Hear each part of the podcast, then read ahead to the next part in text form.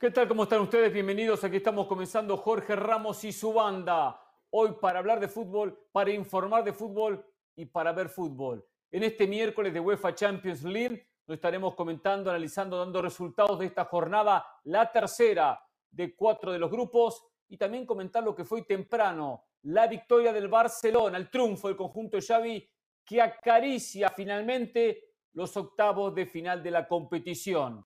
El triunfo del Feyenoord con Santiago Jiménez como figura, autor de dos goles del equipo neerlandés y tres puntos claves ante el conjunto italiano, la Lazio. ¿eh? También hablaremos de otros temas.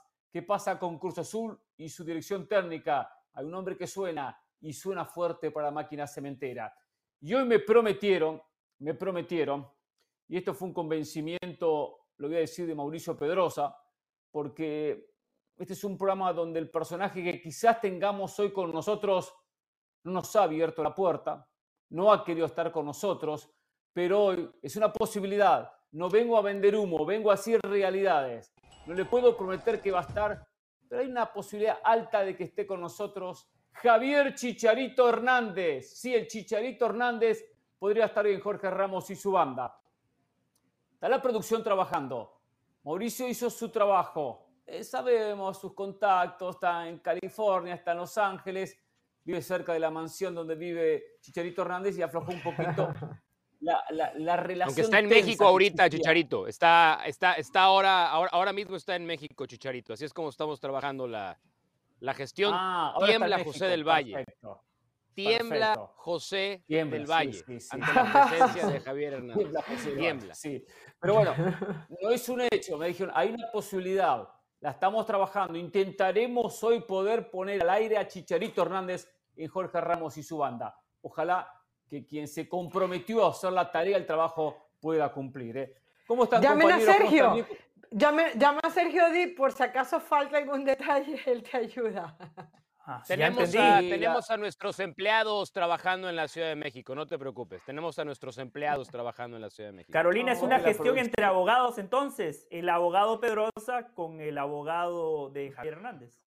Claro, claro, en cierta manera, claro, entre, entre abogados, por cuestiones legales. Pero bueno, eh, ¿todo bien? ¿Cómo están? ¿Cómo estás, José? ¿Bien? Muy bien, muy bien, Hernán. Ya listo para hablar de todo el fútbol que hemos consumido hasta las 4 de la tarde y 5 minutos de esta tarde de miércoles. Carol.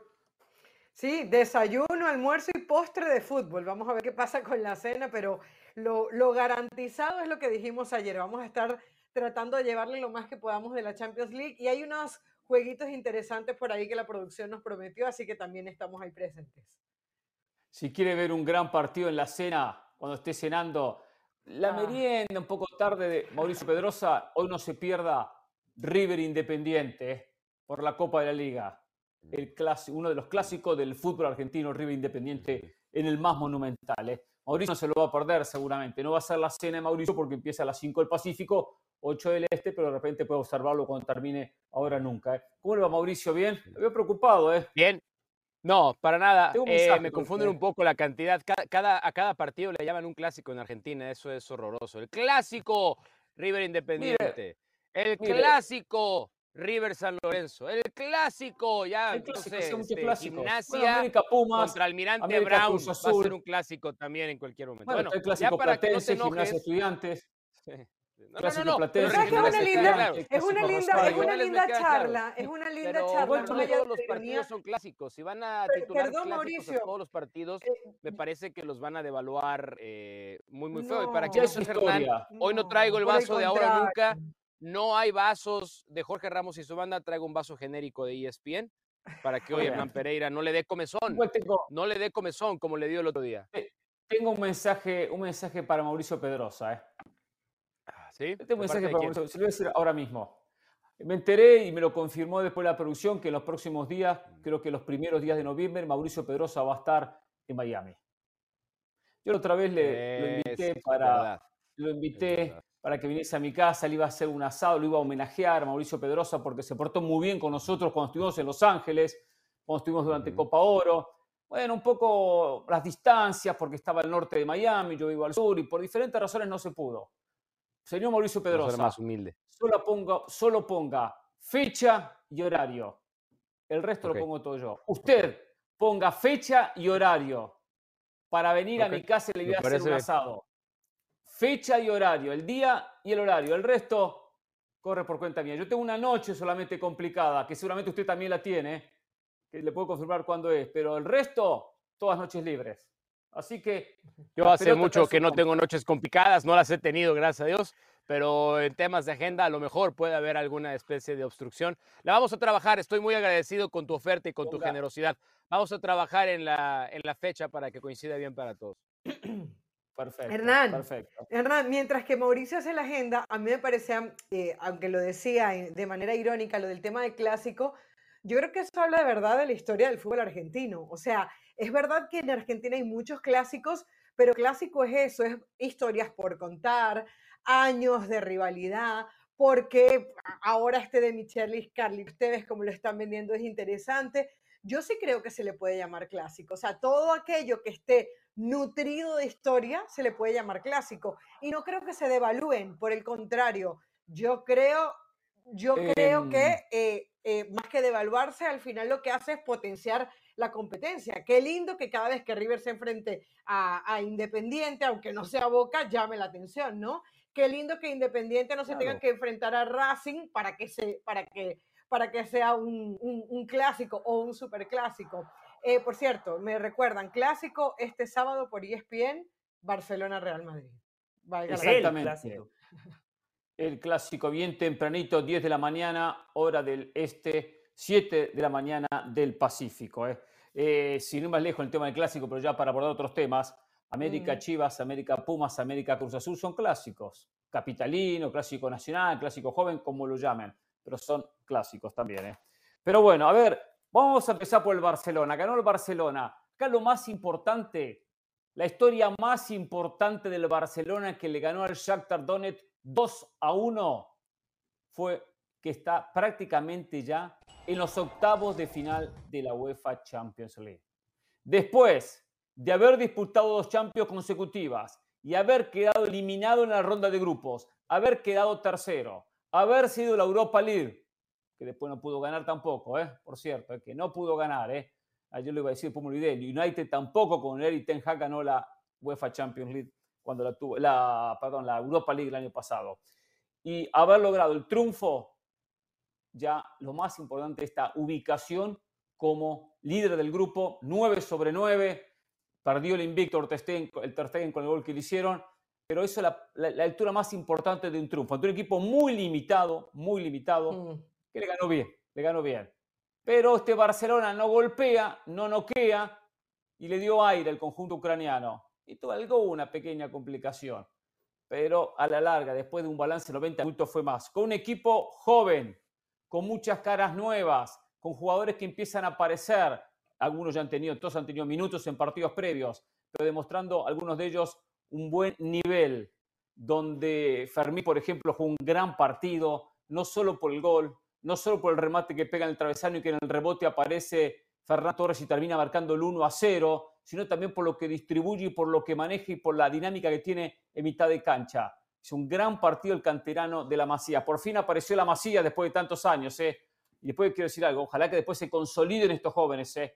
porque aparece mucha cantidad. Después tiene que con los años consolidarse para ser titulares indiscutidos del Barcelona, no tener buenas apariciones y después terminar desapareciendo. El balance es positivo, lo gana, eh, generó mucho más que el conjunto el conjunto visitante, que en una esporádica llegada encontró el gol y se metió en el partido, después se arriesgó un poco y el Barça no lo pudo liquidar cuando tuvo hasta espacio para hacerlo. Ganó bien el conjunto culé, sin lugar a dudas, pero con un rival que, claro, que no va a volver a enfrentar un equipo de este nivel eh, de octavos en adelante, sin lugar a dudas. Ayer Mauricio hablaba de que a los equipos hay que medirlos de acuerdo a su historia, y tiene razón, al Barcelona hay que exigirle mucho más. Sin embargo, tomando en cuenta los últimos antecedentes, hoy el Barcelona ha dado un gran paso. La deuda pendiente de Xavi Hernández era en Europa, los números de Xavi Hernández dirigiendo en competencias europeas no eran buenos. Arrancó esta Champions, tres partidos disputados, tres victorias y además hay que decir el cómo. Sin Cundé, sin Sergi Roberto, sin Gaby, sin Frenkie de Jong, sin Pedri, sin Lewandowski, sin Rafinha. A cualquier equipo en el mundo, usted le quita cinco o seis titulares y lo reciente, especialmente cuando hablamos de la Champions, donde no hay partido fácil. Hoy el Shakhtar, como decía Hernán, en una jugada aislada se mete en el partido y, tuvo 10 minutos donde puso en predicamento al Fútbol Club Barcelona. La cantera del Barça. Ayer España ofreció eh, la convocatoria de la selección sub-17. De los 20 futbolistas, 12 son de la cantera del Barcelona. Pero el Barcelona no nada más produce futbolistas, les da la oportunidad, a diferencia del Real Madrid. Cuando el Madrid no tiene un lateral derecho, puede improvisar a Federico Valverde. Cuando no tiene un lateral por izquierda, improvisa con Camavinga. El otro día le faltaba un defensa central y pone a Chouameni. La institución del Real Madrid le da muy pocas oportunidades a los canteranos. El Barcelona, todo lo contrario. Fermín López, Yamin Yamal, eh, Mark Guiu, que marcó gol el fin de semana. Esa es la diferencia.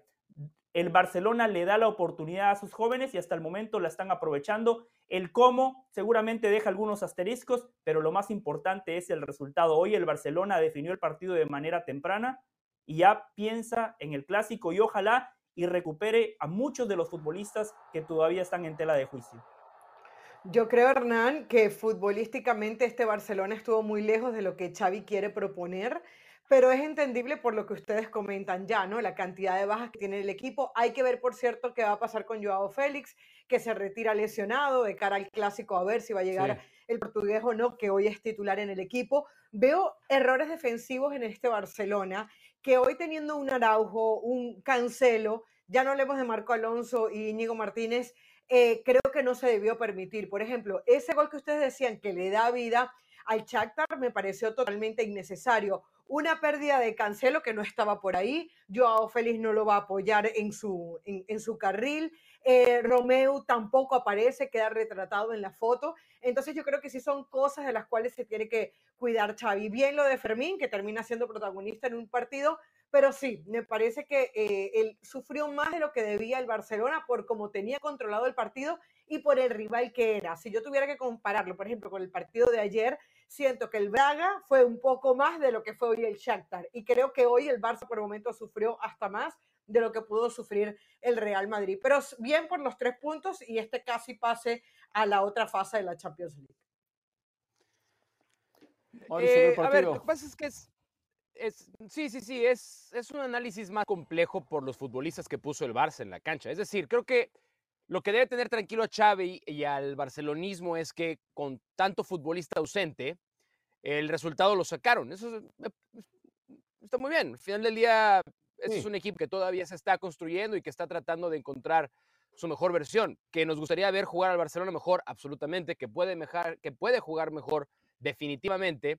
Eh, y si bien José comenzaba diciendo con el tema de la exigencia, yo hoy creo que al Barcelona y al Real Madrid no les podemos exigir lo mismo.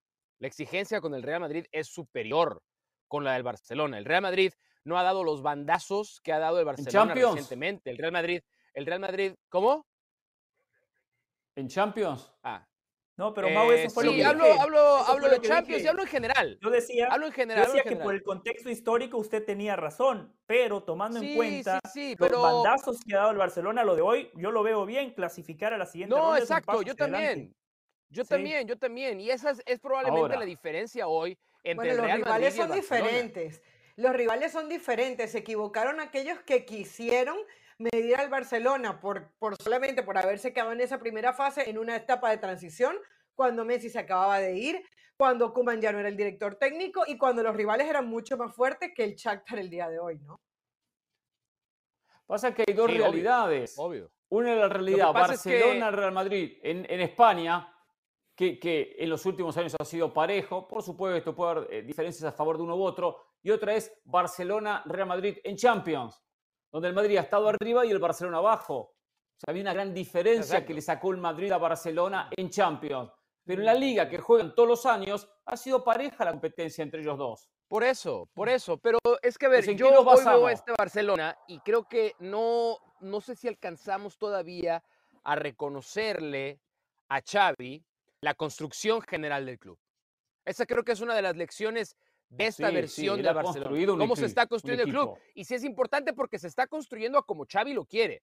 Se fueron los jugadores que a los que él quiso darles una patada en el trasero, se la dieron y se fueron. Aquellos futbolistas a los que Xavi ya había ¿eh? observado También una cuestión económica. Bueno, pero a ver, si te echan por una cuestión económica y no, y no por una cuestión deportiva, te están dando una patada en el trasero para irte. Básicamente. Está bien. Si fue porque no rendiste, te vas a ir. Pero si te vas porque no te puedo pagar, te estoy, te estoy sobajando, te estoy sobajando y te estoy echando porque no te puedo pagar. Pero a lo que voy, ese no es el punto importante. El punto importante es que el análisis de este equipo es que ya es el de Xavi. Este sí ya es el Barcelona de Xavi, tanto con los futbolistas que han llegado como con los futbolistas a los que él les ha dado la oportunidad. Y yo no sé, creo que nadie de nosotros tenía al Barcelona como un candidato a ganar esta Champions. Nadie lo tenía. No, no, no. sé si alguien, lo, solo. No sé si alguien lo coloque ya en esa posición. Pues correcto, no sé si alguien ya lo tiene en esa posición, pero sí creo que hoy lo tomamos más en serio. Creo que hoy tomamos más en serio al Barcelona en la carrera europea de lo que lo tomábamos hace tres partidos cuando arrancó esta Champions. No, no, no, no, no. No, no, a ver, cuando estaba, cuando hace tres partidos uno analizaba el grupo, veía a los rivales y decía, Barcelona tiene que clasificar, al Shakhtar Donetsk le tiene que ganar, tiene que pasar de ronda. Eh, eh, un equipo que ya desde el comienzo de esta, de esta Champions daba esa sensación con el Porto y con el, con el conjunto el Royal, el Antwerp, el, el, conjunto belga. El Amberes, no se complique, el Amberes, dígalo en castellano, más fácil, el Amberes. El Amberes, el Royal Amberes, que iba a pasar de ronda.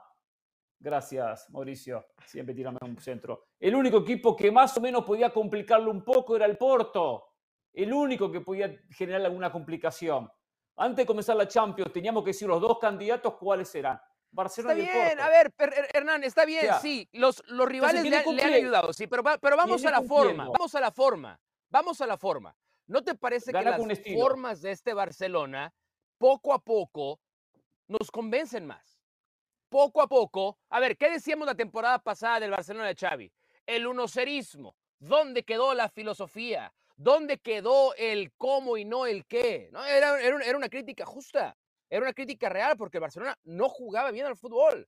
Sacaba los resultados como saca ahora. pero la gran diferencia, la gran diferencia es que hoy vemos una idea mejor plasmada aún, aún con seis titulares fuera de la cancha. Ese, olvídense de los rivales. Esa es la diferencia en, el, en, la manera macro de entenderla de este Barcelona respecto a la versión del año Solo anterior. dos cosas, Mauricio. no, pero los rivales sí son importantes, ¿eh? Ah, perdón, del Valle, rapidito, los, rivales sí son importantes. Vamos a ver cómo está este Barcelona ante el Real Madrid el sábado, porque la posibilidad de que nosotros le demos más, más protagonismo a este Barcelona en Champions League dependerá directamente de cómo le vaya ante rivales grandes, porque la Champions League solamente se gana ganando las rivales pero, ah, grandes. Claro, con todo respeto, eso es una obviedad. O sea, eso es obvio. Bueno, eso todos sabemos. es una obviedad, eso todos nos queda claro. Entonces no yo por eso voy porque pero yo por eso voy a la idea. Los rivales, veamos por eso solamente la manera como juegan. Sí, sí, no es verdad. Está bien. Está bien, está bien. Es verdad, sí. No estoy diciendo que no, que, no estoy diciendo que estás mintiendo, estás diciendo la verdad.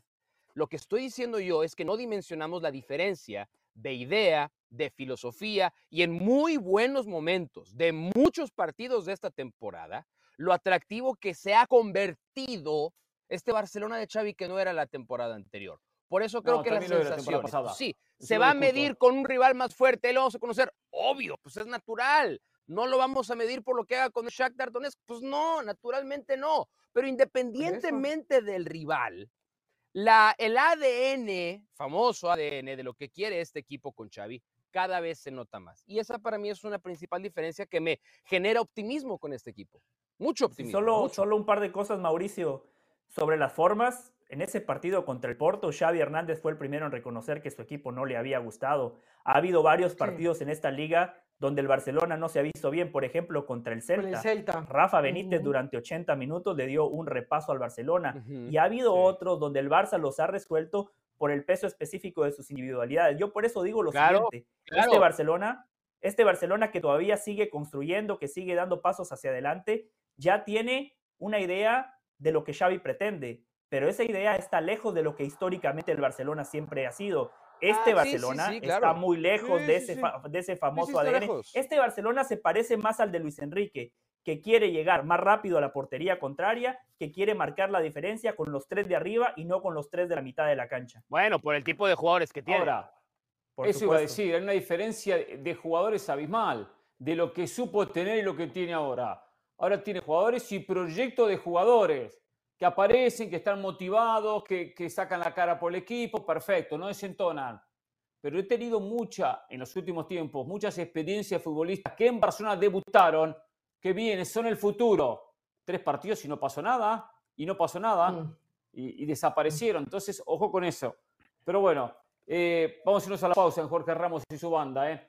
eh está empatando el Atlético de Madrid 2 a 2 contra el Celtic de Escocia. Gol de Morata. 1 Gol de Morata. Perfecto, marcado 2 a 2, estaba perdiendo el equipo el Cholo. Vamos a seguir hablando del Barcelona y cómo se prepara. También hay que eh, saber lo que decía Carolina, el tema Joao Félix, con la cantidad de ausencias que tiene y encima se lesiona un futbolista titular. Que igual jugó bien, ¿eh? Hoy no jugó bien frente al conjunto mm. ucraniano, ¿eh? La actuación de Santiago Jiménez, autor de dos goles, le anularon uno en la victoria del Feyenoord en Champions. Volvemos.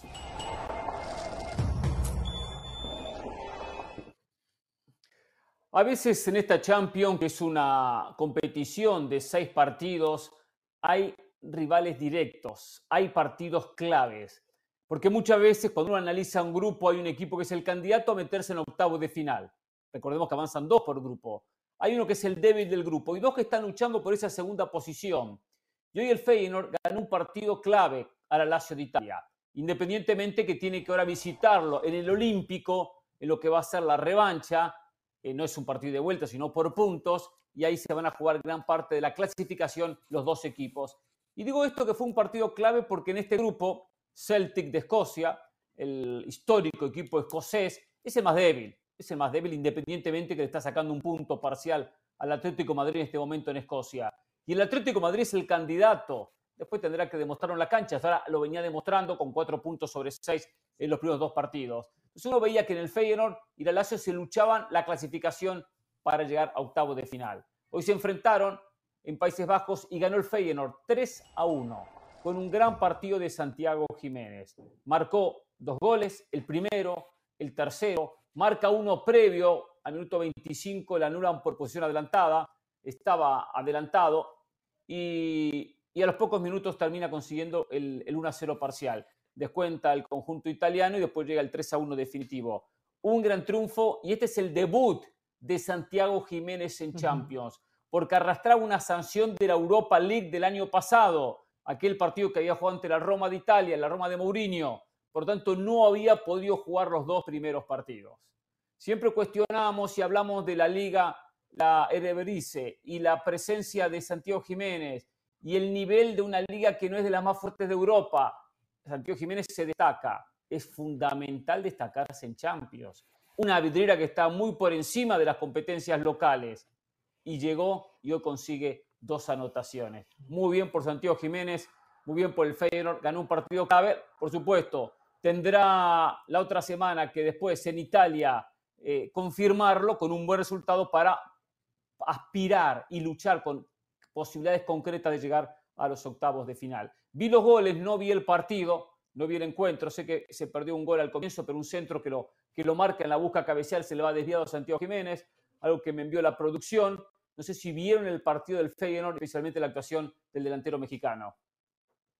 el Barcelona lo eh, tenía bastante inicialmente, inicialmente muy rápido nada más, José.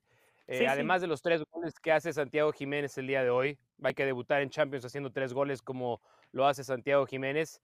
Eh, dos. tres, hizo tres goles. Contaron dos, pero hizo tres goles. Bueno. Santiago hizo tres goles. no, fueron dos goles. los tres goles que hizo Santiago Jiménez, los goles con los tres goles que hizo Santiago Jiménez el día de hoy, eh, más allá de los tres goles, es el tipo ahora sí de oposición al que iba a enfrentar. Romagnoli lo cosió a patadas todo el partido. Santiago se estaba calentando, lo amonestaron por tirar un manotazo, se tuvo que tranquilizar porque no pudo jugar sus primeros dos partidos por una suspensión, por haberse calentado también en la Europa League contra la Roma la temporada pasada. Pero ahí era donde queríamos ver a Santiago Jiménez, cómo iba a reaccionar ante una oposición muy distinta, ¿no? Nos hemos fastidiado de escuchar el hace goles porque está en una liga en la que defender es un tema eh, claramente opcional. No lo es, en Italia no lo es para la Lazio, y el tiro entre Romagnoli y Santiago Jiménez fue extraordinario. Esa es la parte más destacada de toda, independientemente de los tres goles con los que se ha presentado en la jornada de hoy en la UEFA Champions League. Qué partidazo de Santi. La verdad, un partido casi perfecto. porque en la Champions los ojos del mundo están sobre los futbolistas. Era su primer partido en la competencia más importante de Europa y el escenario no le quedó grande, todo lo contrario, un Santi generoso a la hora de marcar, porque era el primero en presionar, un Santi sumamente involucrado en el juego de su equipo, porque constantemente se buscaba con Stengs, el número 10 que juega por derecha, el 6 que juega de 5, Cerroqui, manejó los hilos. El partido colectivo del Feyenoord, especialmente en los primeros 45 minutos, fue fantástico. La Lazio no podía salir. Su único recurso era pegarle de punta y para arriba y siempre el Feyenoord estaba posicionado y de manera continua lo atacaban. Algo que quiero destacar. En el partido eh, México contra Alemania, una pelota larga en el primer tiempo donde Santi, en lugar de utilizar su cuerpo para proteger la pelota, busca el penal. A mí me parece que esa jugada se quedó en la cabeza de Santi porque en el primer gol en el que le anulan y en el primer gol que marca, en los dos ocupa muy bien su cuerpo para proteger la pelota. En las dos saca ventaja con su físico y después define de buena manera. Y el segundo gol que marca Santi, el que sí, el que sí contó, tercero según Mauricio, donde tienen que estar los nueve, siempre bien posicionado, en el área chica, con el olfato goleador, esperando cualquier rebote. Y algo para destacar, cuando el técnico lo saca, una ovación. El estadio completo se puso de pie aplaudiendo. Banderas mexicanas por todos lados. Mm. Y, y, sombrero, Mauricio, no eran banderas argentinas, José, ¿eh? No eran, no eran banderas argentinas, José. Eran banderas mexicanas. Sí, bueno, podría, ¿no? Mauricio, eh, eh, tengo tarjeta amarilla, no, no, no me ponga ese tema, por favor, Mauricio Pedro. Ah, estás amonestado. Ah, no sabía. No sabía que estaba. No, una disculpa, una disculpa, una disculpa. Yo después retiro, retiro la barrida. Porque... Retiro la barrida. Una disculpa. No, no sabía, no, avísame. Oh, como diría el otro, avísame, avísame. Después que hable Carol, después que hable Carol, voy a hablar sobre ese tema, porque yo no estoy amonestado, ni tengo acumulación de tarjetas amarillas, estoy, limpio. Estoy limpio. Tú eres Casemiro en el Real Madrid. Eres libre, libre de, No, claro, soy como Guiñac. De repente me empezaron a salir amarillas por todas partes.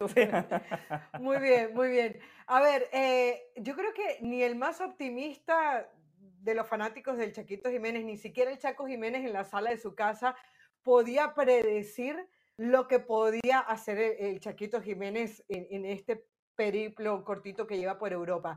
Es que la personalidad que tiene, incluso la manera como celebró ese primer gol, según eh, Mauricio el segundo, ¿no? E, ese primer gol, cómo lo termina acelerando con, sus compañeros, a pesar de que la jugada viene de, una jugada colectiva entre, el que comentaba del Valle, Stens, el 10, y Biffer, el número 20, él cómo se termina metiendo y acomodándose, prácticamente dándose el autopase para, para terminar de marcar, es decir, tiene personalidad dentro de la cancha, tiene personalidad fuera de ella, hay que estar en los zapatos de él, estar debutando en Champions League y, marcar un doblete o un triplete, como diría Mauricio. Entonces, la verdad es que yo lo que creo que, la discusión que nos va a llevar esto al final es que ya cada vez hay menos dudas. El, mejor delantero y quien tiene que ser el delantero de la selección mexicana se llama el Chequito Jiménez y hoy ha dado otra demostración para ello. Es un jugador talentoso, pero es un jugador que la cabeza la tiene metida en donde es no le pesan este tipo de, situaciones y habrá que ver cuál es el techo, porque ya hoy yo no me atrevo a decir este es el techo del Chaquito Jiménez porque nos ha demostrado un, timing espectacular para, para adaptarse a una situación completamente diferente para él. Hay un tema delicado, recién nos tocaba, apenas titulaba Mauricio Pedrosa el tema del Chaco Jiménez, un jugador identificado en México como mexicano. Y, es un tema que quería casualmente abordarlo, pensé y casualmente me la deja picando Mauricio Pedrosa, porque sin dudas entre México y Argentina siempre se produce una, una rivalidad cuando hay enfrentamientos en copas del mundo, en redes sociales se dicen absolutamente de todo. No existe el apoyo del mexicano hacia el argentino y del argentino hacia el mexicano. Generalmente, generalmente no, no, no existe. Eh, y he sentido, mi imposición como argentino muchas veces, que cuando el argentino está al frente de una selección o, eh, dentro de una selección, como el caso, por ejemplo, de Funes Mori, que le apuntan más que al propio mexicano, también el mexicano lo verá de otra manera, y cada cual tiene su ángulo y su manera de analizar las situaciones. Y en este caso, a mí me gusta porque Santiago Jiménez, el mexicano, lo siente como mexicano. Y eso es muy bueno, porque el futbolista nunca ha sentido que tiene que cumplir una obligación extra, que tiene que mandar un mensaje al mexicano de que quiero la bandera, quiero los colores y juego porque quiero jugar. No tiene que convencer absolutamente a nadie, juega con esa tranquilidad. Chaco Jiménez nació en Argentina, nació en Buenos Aires, Argentina, y es de padres argentinos. Eh, el Chaco Jiménez, conocido por todos, quien jugó con la selección mexicana, que fue campeón de Copa Libertadores con Boca, quien hizo carrera en México y carrera en la Argentina. Lo cual es fundamental tener el, Chaquito Jiménez un padre que sabe lo que es jugar, sacrificarse, entrenar, prepararse, alimentarse para rendir bien en el campo de juego. Pero lo más positivo que veo de esto es el apoyo del mexicano al futbolista. Que él eligió México, ¿eh? Eligió México. Y muy, muy pequeño se fue a México. Y estudió en México. Hizo las divisiones inferiores o las fuerzas básicas en Cruz Azul. Y él se identifica con México como, como su país. Pero eh, qué bueno que no están buscando la quinta pata al gato que no están buscando simplemente la manchita de que no nació en México o que en este caso es de padres argentinos. Parece muy, pero muy positivo en este caso. Sí, por supuesto.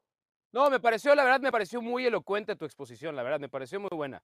Pero te haces esa pregunta al final y para mí tiene una respuesta muy obvia. Muy obvia.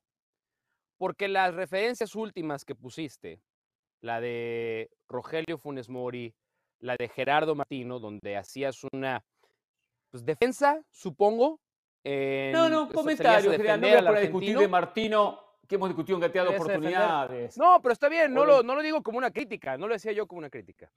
Eh, las críticas hacia ellos partían desde la nulidad de su rendimiento profesional con la selección mexicana. La de Funes Mori en la selección, y la de como jugador, y la de Gerardo Martino como director técnico. Pero lo más importante para mí al final del día es que lo que opine Hernán Pereira importa un comino, lo que opine Mauricio Pedrosa importa un comino desde el momento en el que Santiago Jiménez es mexicano y él se presenta como mexicano, respetando, celebrando sus raíces, su doble nacionalidad argentina, pero no importa lo que digas tú y lo que diga yo. Pues Estamos hablando de un futbolista en este caso no, la verdad es que importa muy poco, muy, muy poco. Importa casi a, nada, en poco, aquí en poco. Para el tema. A la gente, para el tema, futbolista. No, no, no para el tema importa ahora, te voy a explicar por importa. Te estoy contestando, para el tema importa muy poco. Porque tú quieres llevar la conversación a que a Santiago Jiménez el público no lo critica porque se asume como mexicano. En cambio, a Funes Mori, no, por, por supuesto que te estoy entendiendo. Lo que te quiero a ti hacer, yo, yo te entendí, lo que yo te quiero hacer entender a ti es que la crítica no partía desde una nacionalidad como tú lo quieres presentar.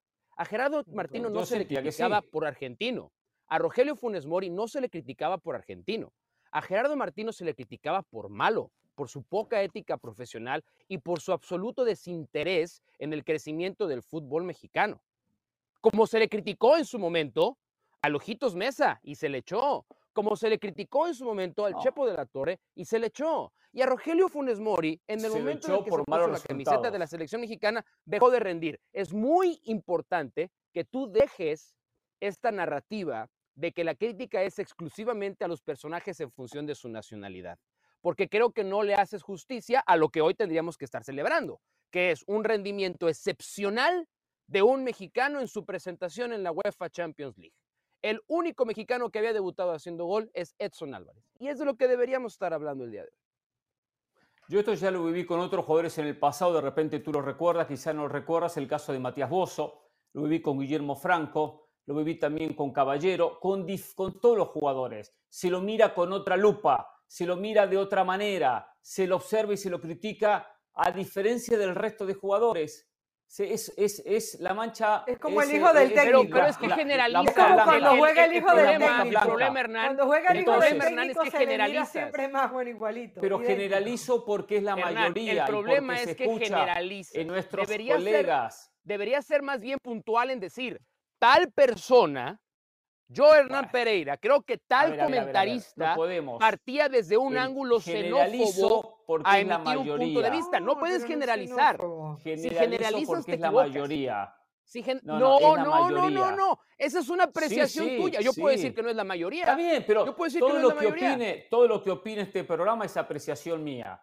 Si yo digo Barcelona no me gustó, pues, esa apreciación mía. Ya partimos de esa base. Es un, quisiera, de opinión. pensar que esa apreciación tuya, no que te dan línea para opinar. Yo quisiera pensar que esa apreciación tuya. Por eso, por eso, ese comentario está de más, que esa apreciación mía. Por supuesto que es mía, si yo estoy, la estoy opinando. Nadie me está diciendo, Hernán, di esto o di lo otro. No, no, nadie, absolutamente nadie. Eso esperamos, eso esperamos, sí, eso por Eso, está bien, por eso estoy, esa apreciación mía. Ahora, eh, si de repente me convence que estoy equivocado, perfecto, diré estoy equivocado, pero no lo siento que estoy equivocado. Ah, bueno, pues porque eso ya pasó más bien dice más de ti que del tema. Está bien, pero bueno, ese es tu punto de vista. más de ti que del tema. que aunque, aunque buscas la, la agresión en la discusión, no, no, no me hace daño, no pasa nada. Porque te escuché a, ti mismo criticar a Funes Mori de una manera que no se criticó al resto de jugadores que, que, disputaron el Mundial de Qatar 2022. No, de, manera, de diferente manera. Ah, ahí está el error, forma. Ahí está el error. Yo quiero que tú vayas y le preguntes. Pregúntale a Guillermo Ochoa Pereira. Pregúntale a Edson Álvarez. Pregúntale a Uriel Antuna. Pregúntale a Alexis Vega si no fueron criticados. Pregúntales. Bueno, Pregúntales. Ahí está el tema ese de la crítica que no fueron que quería mencionar. No, sí fueron criticados. No Por favor. de la misma manera. No de la misma forma. Ah, no de la misma manera. Ah, muy bien. Sí, muy bien. Sí, muy no, bien, no de la misma manera. Pero ya va, partamos de un hecho. No se necesita, perdón, Pereira, La verdad es que tu apreciación sí está muy sesgada, la verdad. ¿eh? Una, una Pero cosa. qué bueno que defiendes no a los tuyos. Habla bien de. Permíteme que tienes 10 minutos hablando para, para, para intervenir. Un momentico. No es que defiendo a los míos. Porque es Sí, es lo que estás haciendo. Es lo que estás haciendo. Pereira, Pereira, permíteme una cosa. Habla bien de ti, habla bien de ti. Pereira, Pereira y Mauricio, permítame. No se, no se confunda la xenofobia que es una palabra muy, muy fuerte, con exigirle más a un extranjero eh, eh, por el hecho de que no sea mexicano, porque siempre la premisa es, para que entre uno que tenga nacionalidad no mexicana, necesita ser mejor que los mexicanos. Entonces yo lo que siento es que hay una realidad. Si se le mira con lupa al argentino, o en este caso a Quiñones, si llega a entrar Quiñones o a quien le quieran eh, dar la nacionalidad mexicana, porque se supone que tiene que ser mejor que el mexicano. Y ahí viene la crítica descarnada. Hay una crítica descarnada que se tuvo, por ejemplo, con. ¿Puedo hacerte una corrección muy rápida? ¿Puedo hacerte Es que, es, que creo que hay un punto en el que no nos podemos equivocar nadie. Nadie. Sí. Porque todos son mexicanos, Caro. Todos son mexicanos. O sea, bueno, Quiñones hay que dejar de decir extranjero. Es mexicano. mexicano pero a Rogelio Funes Mori hay que decirle mexicano. y es tan mexicano Rogelio Funes Mori como yo. Otro tipo de mexicano. Julián Quiñones es tan mexicano como Quiñones. Perdóname, pero para mí. ¿eh? Memochoa no es tan mexicano como Quiñones. O, o, tan mexicano como Funes Mori. Una cosa es lo que dice la en la distinción entre mexicanos, porque yo no lo entiendo, de verdad. No, es que me parece muy grave. Pero son diferentes, Mauricio. Dentro de la nacionalidad, buena onda. Tendrá la y yo ahí sí no me voy a meter. yo, ahí sí, yo, ahí sí, yo ahí sí no me voy a meter, la verdad.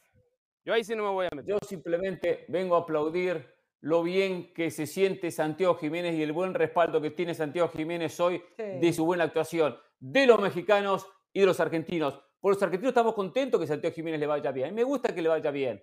No tengo nada en contra de Santiago Jiménez y quiero que le vaya mal. Todo lo contrario. La verdad que me alegro. Me alegro por Santiago Jiménez y bien porque va por muy buen, muy buen camino. Tiene mucho por transitar, pero lo de hoy realmente es muy importante su carrera. Pausa y volvemos aquí en Jorge Ramos y su banda.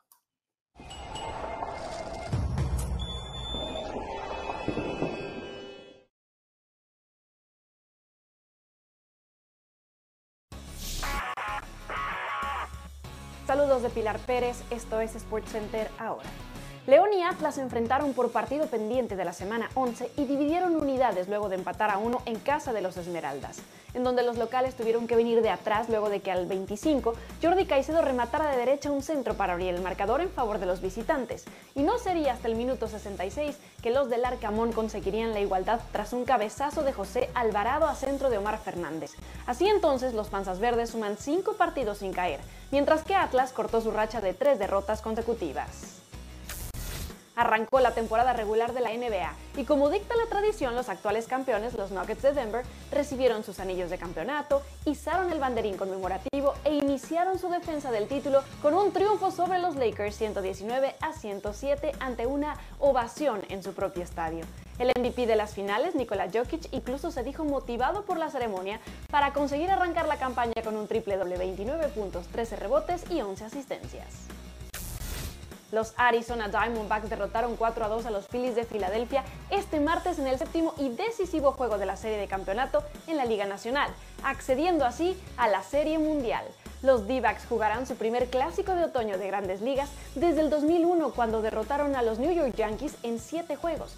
Arizona es apenas el tercer equipo con 84 o menos triunfos en la temporada regular que llega hasta la Serie Mundial, junto con los New York Mets del 73 y los Cardinals del 2006. No se pierdan SportsCenter todas las noches a la 1 m del Este 10 pm del Pacífico. Esto fue SportsCenter ahora.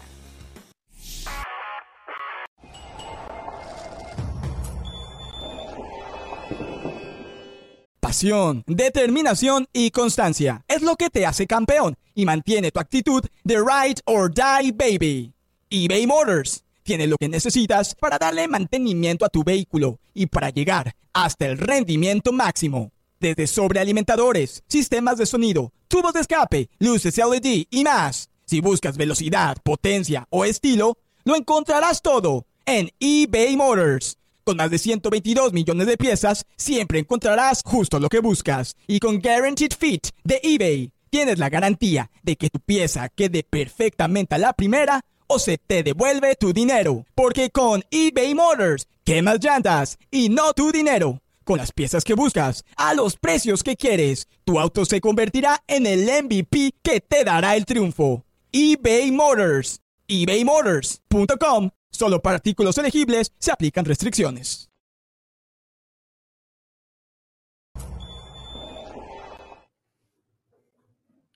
Hoy el equipo de Cristiano Ronaldo al nacer, acá lo vamos a observar, le ganó 4-3 al Dujail Dos goles de Cristiano Ronaldo, que vemos el primero de los dos goles para la victoria de su equipo 4-3 en la Copa Asiática.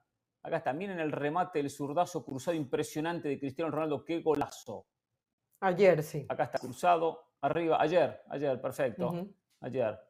Y acá está, consigue una de las dos anotaciones Cristiano. Después marca el cuarto, el definitivo, el partido pone 3 a 2, golazo de Cristiano. La agarra en el aire, la cruza, hay muy buena definición, también de zurda. No es su mejor pierna, define bien. Ni Santiago Jiménez tiene tantas facilidades en Holanda como este. y, hay, una asistencia que hace de taquito para el primer gol de su equipo espectacular también. No sé si está ahí, pero, pero también hizo una asistencia maravillosa. Acá esto lleva a diferentes conclusiones. Primero, hay que elogiar a Cristiano Ronaldo. A sus 38 años se prepara como que tuviese 20, 18, con una motivación, con unas ganas, con un espíritu, con un sacrificio que pocos hacen en el mundo en lo que tiene que ver a los futbolistas, en lo que tiene que ver a futbolistas. Su mentalidad lleva a que Cristiano todavía a los 38 años sigue marcando esta diferencia. Por supuesto que es más fácil sacar diferencias en la Liga Asiática o en la Liga de Arabia Saudita que sacar diferencias en la Champions o en la propia Premier donde Cristiano le costaba muchísimo la Europa League marcar goles. Eso es lógico, cuando el nivel de los rivales es inferior, más fácil destacarse. Y también eso lo aprovecha Cristiano. Pero esto no tiene que evitarle nada de su eh, gen competitivo constante, porque hay jugadores que con el dinero que ha ganado Cristiano, a los 38 años dicen, ya está, juegan con el nombre, juegan con el apellido, juegan con su carrera, ya no les importa prepararse para los partidos. Y se nota que Cristiano rinde de esta manera, pues se prepara, pues se prepara. Como se preparaba en el Real Madrid, en el United o los diferentes equipos que estuvo en su carrera. La verdad que hay que, hay que mencionarlo. Cuando vemos tantos futbolistas que se tiran la maca, que sacrificio no es una palabra que utiliza muy seguido, la verdad que hay que destacarlo de Cristiano Ronaldo. Y aprovecha el nivel de una de, una, de un fútbol de Arabia Saudita que sabemos que es de una cuarta categoría, porque lo es. Eh, porque si un jugador de 38 años hace tanta diferencia y hace poco le costaba hacer diferencia en Europa, bueno, ¿qué queda de los rivales? Sumado a que son equipos que invierten mucho más dinero que el resto. El conjunto catarí, el Dujail, debe invertir como equipo catarí, de repente no como el Al Nasser, pero debe tener también sus buenos, sus buenos refuerzos. No sigo el fútbol asiático, le soy sincero, ¿eh? más, allá que, más allá de algún resumen que uno ve en Sport Center. ¿eh? Pero muy bien por Cristiano Ronaldo. ¿eh? Aprovecha la ventaja que da el fútbol asiático y sigue marcando goles, goles y goles. Y vimos recién, ¿eh? golazos. Sí, la verdad que los dos goles fueron dos golazos. Más allá de las facilidades que le pueda dar la defensa, hay que ponerla en el ángulo, como en el primer gol, y hay que pegarle de volea, como lo hizo en el segundo gol. Yo, eh, como Hernán, yo también hago un ejercicio de sinceridad con el público. Yo no he visto un partido completo de Cristiano Ronaldo en Arabia. Es difícil para mí establecer un juicio de valor porque es una liga que no vende, no, no, no es una liga que a mí realmente me apetezca ver, habiendo tantas ligas de élite, tantos partidos interesantes, no me llama la atención ver eh, la Liga de Arabia Saudita. Ahora, desde la estadística pura, en este año 2023, el futbolista que más goles lleva es Cristiano Ronaldo. Y no me sorprende porque se fue de Inglaterra, de la liga más complicada del mundo, siendo el goleador del Manchester United. Se fue de la Champions siendo el goleador del Manchester United. Hoy vemos cómo le cuesta ese Manchester United. Entonces, un futbolista que marcó la diferencia en las ligas más importantes de Europa, por supuesto que va a marcar en una liga de medio pelo, una liga que la verdad no es atractiva para el mundo. Pero no necesariamente, ¿sabes? Porque una de las cosas que uno pensaba que Cristiano Ronaldo podía necesitar era que siempre le pusieran el balón a él, que el equipo jugara para él, que, que pudieran trabajar. Y estoy viendo algunos nombres, la verdad que hay nombres muy interesantes. David Ospina, desde la portería, aunque esté lesionado. Está Alex Teles, está Mané, por supuesto, que fue una de las, de las figuras que, que, llegó al, al, nacer. Entonces, sí, lo que yo estoy viendo es que están formando un, un equipo alrededor como lo están haciendo con Messi. Es que no podemos hablar de, Cristiano sin hablar de Messi. Messi, que brillara solo en el Inter de Miami era, era muy difícil. Tenían que ponerle algunos elementos alrededor y por eso a Busquets, a Alba y así le han ido armando el equipo. Bueno, están haciendo exactamente lo mismo con Cristiano Ronaldo. Yo aplaudo de pie a Cristiano Ronaldo por esos golazos que marca, por la ambición que ya remarcaba Pereira, porque mm, porque sigue siendo Mr. Champion, aunque sea la Champion asiática. O sea, muy bien, muy bien por Cristiano. Hay que tener ese amor propio y ese amor. No, y en Europa sigue siendo Mr. Champion. Todavía tiene el récord, Caro. es verdad, pero bueno, no está activo. Sí. Yo, yo veo algunos equipos que están jugando la Champions este año y me pregunto, ¿Newcastle no hubiera aprovechado a un jugador como Cristiano Ronaldo? ¿no? Newcastle está perdiendo en casa contra el Borussia Dortmund de los equipos que estaba, bueno, ni hablar del Manchester United, ¿no? Lo que sería este Manchester United si todavía tuviera a Cristiano Ronaldo en sus filas, a otro equipo como el Milan, por ejemplo. Yo, yo no sé si, entiendo por qué, nadie tiene la capacidad económica ni remotamente de lo que le están pagando a Cristiano en su nueva aventura. Eso no, no lo vamos a descubrir. Pero a lo que voy es que cuando se va Cristiano, como no sé si todos decíamos, o no sé si ustedes coinciden en esto, decir, sí, está bien, ¿no? Sí, ya, qué bueno que se vaya Cristiano. Su, su, etapa en Europa ya acabó, ya no tiene nada. No estoy seguro, ¿eh? No estoy seguro si el día de hoy hay algún equipo que esté diciendo, y pienso especialmente en Newcastle United, híjole, porque es. Pero hubo equipo, Mauricio. lo que no hubo. Mauricio, ¿le puedo tirar a otro equipo? Bueno, ¿Le puedo tirar a otro equipo, Mauricio? Real Madrid. Hoy Cristiano Ronaldo sería titular en el Real Madrid. Pues o sea, si José Lu es el 9 del Madrid, hoy Cristiano Ronaldo le sobraría a nivel. Es que es eso, ¿eh? Yo, yo creo que nos precipitamos a descalificar a Cristiano Ronaldo de la élite muy rápido. Culpa del amigo de Caro de las Alas. Pero no nosotros, no, no, no. Nosotros no fuimos.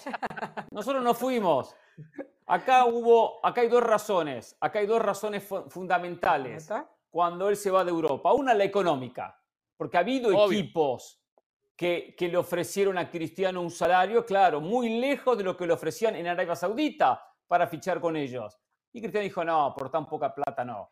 También estaba el tema que había equipos que competían para intentar llegar a Champions, para jugar ronda de grupo, no sé, un Benfica, por citar uno, no sé, o el Sporting, el Sporting Lisboa, el Sporting Lisboa lo quiso, el ex equipo de Cristiano. Pero Cristiano dijo, ¿qué hago con el Sporting? Con suerte me alcanza para ganar la Liga Lusitana. Y ya está, y pare de contar. Llego a la Champions y paso vergüenza. Él tampoco quiso ponerse a eso. Y después otro tema. Cristiano Ronaldo se va de la Juve con problemas en el vestuario.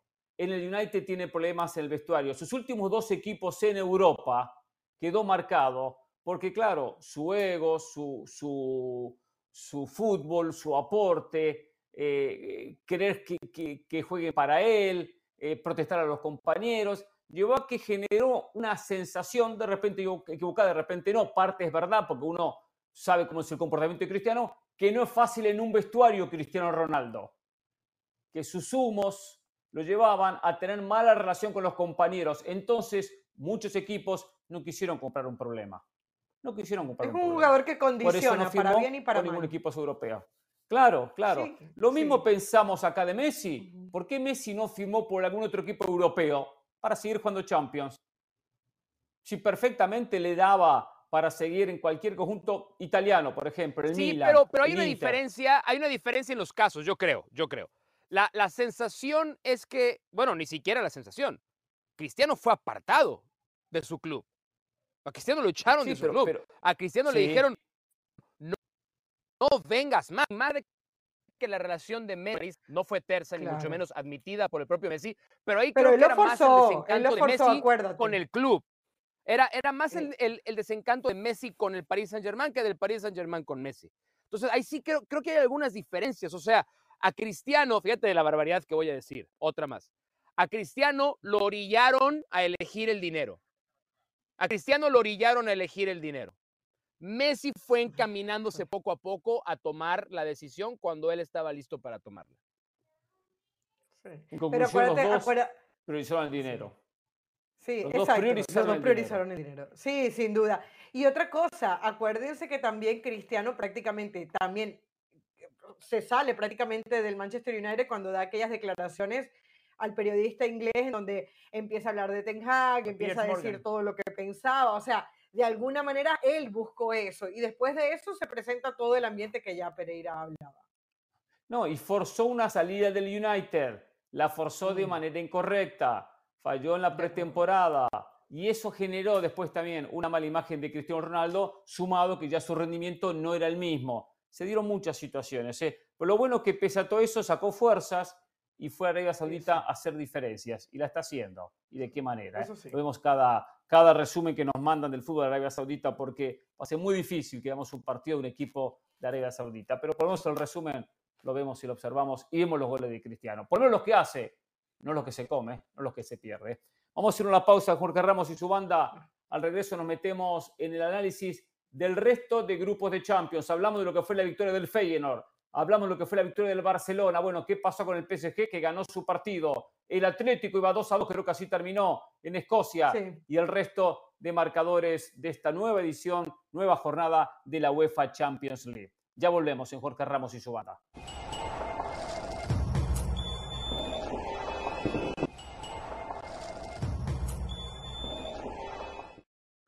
Acaba de concluir la tercera fecha de esta ronda de grupos de la UEFA Champions League. Voy a dar rápido los resultados para la gente que de repente no se enteró algunos de los resultados de sus equipos. Y después vamos a analizar grupo por grupo eh, lo que vieron, los goleadores, la tabla, las opciones de clasificación de los equipos que pertenecen a cada uno de los cuatro grupos que hoy tuvieron disputa en esta UEFA Champions League. Temprano, lo decíamos, ganó el Barcelona 2 a 1 al Shakhtar Donetsk.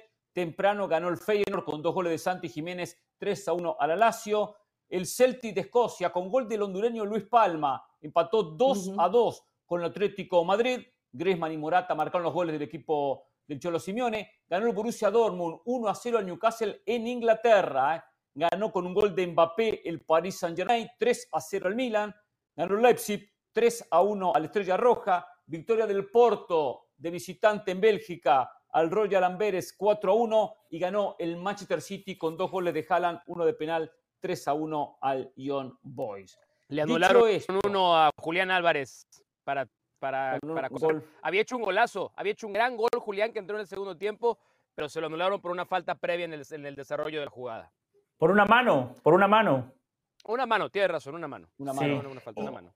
Y te agrego un par de cosas e. del partido del Atlético, Hernán, de, ese resultado. Sí, vamos a empezar con ese grupo. Para, para poner orden, empecemos con ese grupo, sí, con el grupo del Atlético. Ya digo, digo la tarde, empezamos a analizar todo lo que vimos de ese grupo. Feyenoord quedó líder, el equipo de Santi Jiménez, seis puntos. Atlético Madrid, segundo con cinco. Lazio, tercero con cuatro. Y el Celtic con un solo punto, prácticamente ya eliminado. Faltan nueve puntos por disputar, o sea, faltan tres partidos en este grupo. Parejo entre el Feyenoord, el Atlético Madrid y la Lazio en la lucha, por supuesto, por los dos boletos que depositan los equipos en los octavos de final. La Lazio tiene dos partidos como local, a diferencia del Atlético Madrid, que tiene, Atlético también tiene dos como local, a diferencia del Feyenoord que tiene solamente uno como local. Los próximos tres, Feyenoord uno como local, Atlético y la Lazio tienen dos en condición de local. Eh, ¿Qué vieron del Atlético hoy 2 a 2 contra el Celtic? de hecho, te, agrego algo. Eh, se repiten los partidos de hoy en la próxima fecha, pero la vuelta, evidentemente. O sea, la Lazio recibe al Feyenoord y el Atlético de Madrid eh, recibe entonces al, al, Celtic.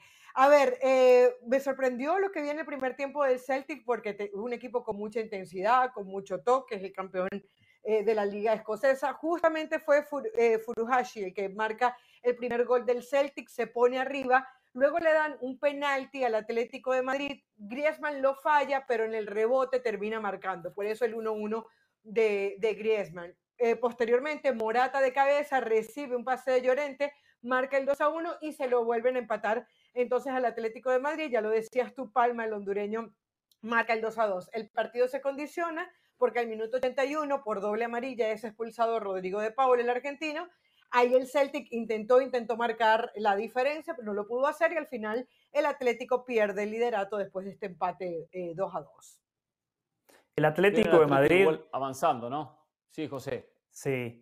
Sí, yo lo veo avanzando, Hernán, especialmente por lo que decía Caro, se repiten los partidos, uno supone que el Atlético de Madrid en el Metropolitano le va a ganar al Celtic y el Feyenoord y el Lazio se tienen que quitar puntos que se enfrentan entre ellos. Qué bueno que el Cholo Simeone esta temporada estamos viendo un equipo más espectacular que ataca mejor, pero que no se olvide, lo que ha llevado al Atlético de Madrid a competir en la liga y en Europa es su defensa al minuto 4 no le pueden marcar ese gol que le marcan. Una pared. Había un mar de piernas del Atlético de Madrid. O sea, se descuidaron y bien lo decía Caro, pronunciando de manera correcta el nombre del japonés, Kyogo Caro para los amigos, más fácil, Kyogo. Así le decimos allá en, en, Japón. Muy bien. Exactamente, exactamente. Y el segundo gol, el de Luis Palma, el Atlético de Madrid termina retrocediendo muy mal y dejan descubierto el segundo poste. Por ahí aparece Palma, el hondureño, que define de manera notable. Qué bueno que el Celtic le siga dando oportunidad a los centroamericanos. Lo hizo históricamente con Emilio Izaguirre y muchos otros. Ahora lo hace con Luis Palma, que responde. Eh, Griezmann, otro buen partido de Griezmann, pero eh, no sé si los penales es lo mejor para Griezmann. Es momento de que el Cholo se, se, replantee eh, esa faceta tan importante del juego. Me parece que tiene que buscar otras opciones. Y Morata, esta es la mejor versión de Morata. Démosle crédito al Cholo Simeone. Yo no había visto a un Morata tan decisivo como lo ha sido hasta el momento en lo que va de la Liga de España y en Europa. Es verdad, es cierto. no, te olvides de Fray Juárez, que también jugó en Celtic, por favor. No te olvides de la Claro, por supuesto. De Fray Juárez que jugó en Celtic. Yo, lo del penal, José, debe recordar mucho aquella final de Champions, cuando habló del penal de Griezmann, ¿no es cierto? Contra el Real Madrid, aquel que estrella en el travesaño Griezmann, clave en aquella final. Sí, Mauricio. Yo no sé, a ver, creo que hay buenos argumentos para presentar las dos opiniones. La primera es, el resultado para Atlético de Madrid es bueno porque al, haberse quedado con un hombre menos los últimos minutos, eh, el, famoso argumento de que ir a jugar a un templo del fútbol como es eh, la cancha de Celtic, hay pocos equipos que salen vivos o por lo menos con las banderas desplegadas. Ese es un argumento para decir que el resultado es positivo para el Atlético de Madrid. Pero el otro argumento para la ¿eh? opinión de que no es un buen resultado para el Atlético de Madrid es la diferencia de plantel. Y no nada más eso. Habíamos hablado ayer porque nos tocó hacer el juego a Hernán y a mí el fin de semana. Fantásticos análisis de Ram Pereira, como siempre. Y creo que salimos a otro tipo, de, otro tipo de competencia porque había enfrentado a un equipo muy inferior eh, como es el Celta. Pero la sensación que nos había quedado es que con este plantel, el Atlético Madrid no nada más estaba para ir a para ir a sacar resultados a Glasgow, sino era para mm. que ese tipo de partidos al resto del entorno le hiciera decir, ay güey, ahí viene el Atlético de Madrid. Ahí viene, esta es una buena versión del Atlético de Madrid. Cuidado con el Atlético de Madrid. Y la manera en la que dejan ir los puntos en Roma contra la Lazio con el gol del arquero. Y ahora, otros dos puntos que se quedan en el camino contra un equipo muy debilitado. Yo estoy más tentado a decir que este no es para nada un buen resultado ni una exhibición de lo que queríamos, esperábamos ver del Atlético de Madrid. ¿no? De tus dos opciones te compro la última. Yo pienso lo mismo. Yo pienso que el, que, el, que el, Atlético Madrid perdió dos puntos y también, no solamente porque iba ganando el partido 2 a 1, sino lo que les digo, cuando antes de comenzar el programa veo el primer tiempo, veo que el Celtic está tocando el balón, está teniendo opciones, termina manejando el partido, aun cuando el Atlético Madrid tenía un jugador menos en los últimos 10 minutos, yo entiendo que el Cholo debería tener esa disposición para defensivamente no pasar tantos sustos. Y entre la plantilla y, la forma de juego se le están yendo los puntos al Atlético. Y si bien está segunda, yo coincido en lo que dice Mauricio, estoy de acuerdo que perdió dos puntos hoy. Primero porque el Celtic llegaba sin puntos, es el peor equipo del grupo. Después, hay algo muy importante en la Champions, no garantiza nada, pero aumenta las chances, que es terminar primero en el grupo no es que por haber perdido dos puntos no vaya a terminar primero, pero el Lazio fue a, Escocia y ganó, ganó 2 a 1 en la fecha pasada. Mm. O sea, no es un, un estadio que era imposible para el Atlético llevarse los tres puntos. Ese primer puesto comúnmente, comúnmente, le da un rival más cómodo en octavos de final. Si clasifica segundo, puede llegar a enfrentar a un Real Madrid, perdón, al Real Madrid no porque es español, a un Paris Saint Germain, por ejemplo, que hoy, que hoy toma el liderato de su grupo. Un equipo mucho más bravo, Manchester City, que uno en octavo siempre prefiere evitar. Ha habido muchos equipos que por haber terminado segundo tuvieron un rival durísimo en los octavos. Igual falta mucho, ¿eh? Tiene que jugar con el Celtic, es verdad, después tiene que ir a, visitar al Feyenoord y juega con el Lazio en condición de local en lo que va a ser el cierre del grupo. ¿eh? Mauricio, ¿ves al Feyenoord avanzando con Atlético Madrid o al Lazio que se recupere en Italia en el Olímpico y le luche cabeza a cabeza al Atlético o al propio Feyenoord en el segundo lugar? Hoy, hoy apuesto por la clasificación del Feyenoord, porque es un equipo eh, convencido de lo que es, convencido de lo que hace. Tiene a un goleador que hoy en Champions se probó que puede llegar a pertenecer a esta categoría.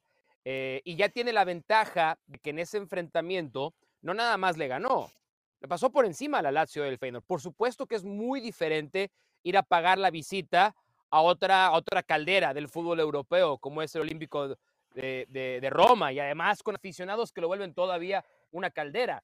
Pero si ahí saca el empate, entonces Feyenoord yo creo que va, va a encaminarse muy bien para clasificar. Atlético de Madrid y Feyenoord los va avanzando a los octavos de final.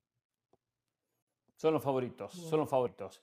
Pasamos de grupo, si les quedó algo pendiente lo comentamos, si no pasamos al grupo F. ¿eh? Yo creo que el Feyenoord no clasifica, creo que no va a clasificar. ¿No? Primero que todo porque juega de visitante contra la Lazio, después su partido de local es contra el Atlético de Madrid. Yo creo que no les va a alcanzar, creo que la Lazio puede clasificarse segundo.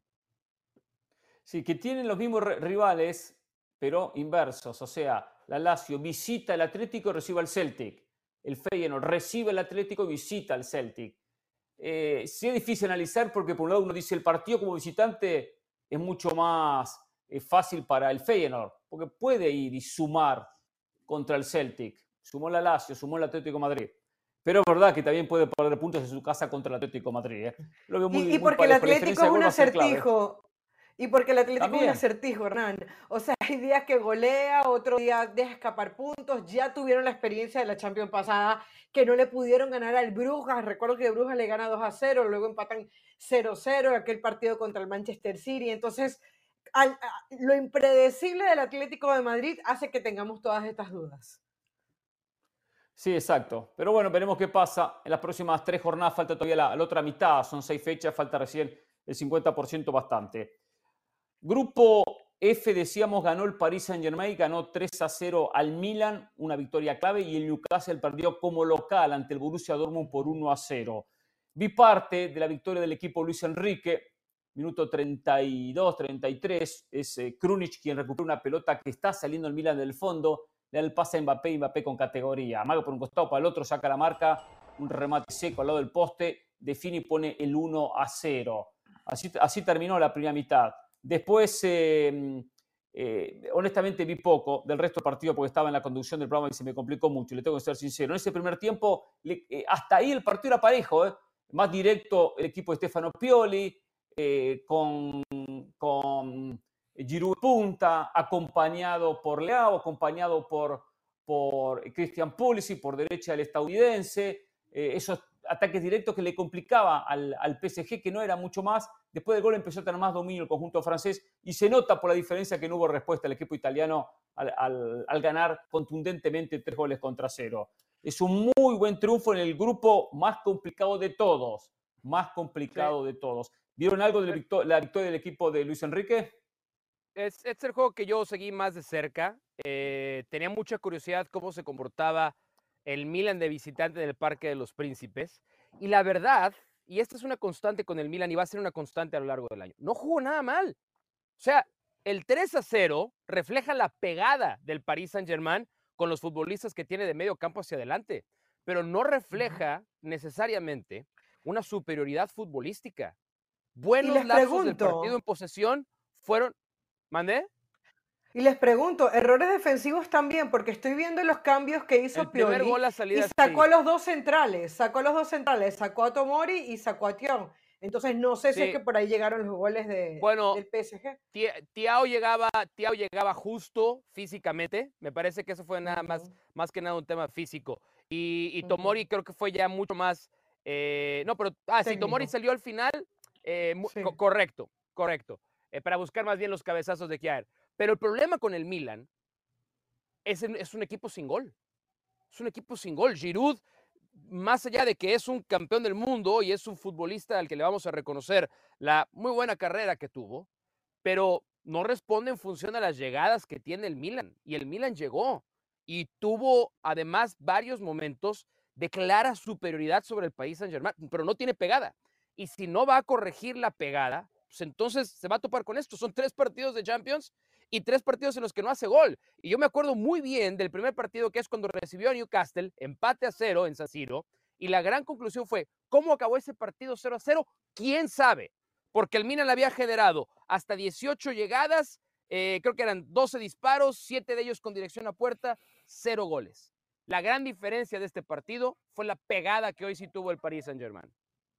Puede ser que el 3 a 0 haya sido demasiado largo, pero también una victoria del Milan hubiese sido mentirosa. Creo que el triunfo es merecido, quizá no por tres goles, pero el, mejor equipo en el balance general termina siendo el Paris Saint-Germain. Coincido con la pegada. Y también hay que decir que van avanzando los partidos y de a poco vamos viendo más la mano de Luis Enrique. Hay dos futbolistas sumamente interesantes en el Paris Saint-Germain. En el análisis, obviamente, uno se queda con los, con los Mbappé, los Dembélé, los Colomuani, pero Vitiña y Ugarte en la mitad de la cancha qué mediocampistas que tiene. Los dos tienen buen pie, rompen entre líneas, le dan una mano a los laterales, le dan una salida limpia al equipo. Y en ese primer gol, yo le doy crédito a Zaire Emery en la recuperación. Primero recupera la pelota, cómo aguanta el embate del mediocampista del Milan y después le da la pelota a Mbappé, que, que, las fintas que hace, los regates, impresionante lo del francés que la rompió con la selección nacional de Francia, marca la diferencia hoy en Champions. Eso sí le digo a los franceses,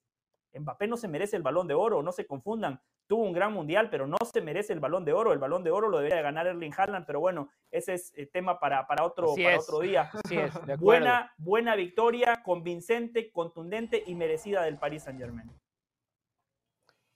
El PSG toma el liderato del grupo, un grupo que ya de por sí era complicado, estaba complicado el conjunto parisino previo a este partido, toma el liderato con seis unidades. Cuatro puntos para el Borussia Dortmund, que fue a Inglaterra y le ganó en Newcastle por 1 a 0. Cuatro para el Newcastle de Inglaterra, dos puntos para el equipo del Milan. Sin duda que el PSG se acomoda en el grupo. Le queda solo un partido como local. ¿eh? De los tres que quedan, tiene que ir a Italia, tiene que ir a Alemania y solo va a recibir al Newcastle. Es una gran sorpresa la victoria del, Dortmund en, en St. James's Park. ¿eh? Es una, gigantesca sorpresa. Y hoy se habla de que Sandro Tonali, que fue la gran contratación de Newcastle para esta temporada proveniente del Milan, le van a echar 10 meses por el tema de apuestas. Pero ese es un sorpreso, no, no, no, no, no, no. El Dortmund está bien, el Dortmund está invicto, pero no está jugando maravillas, ni mucho menos. Y el Newcastle pensábamos que era, pues, no contendiente para ganar Champions, pero sí protagonista y para, para avanzar en este grupo. Es una enorme sorpresa este resultado.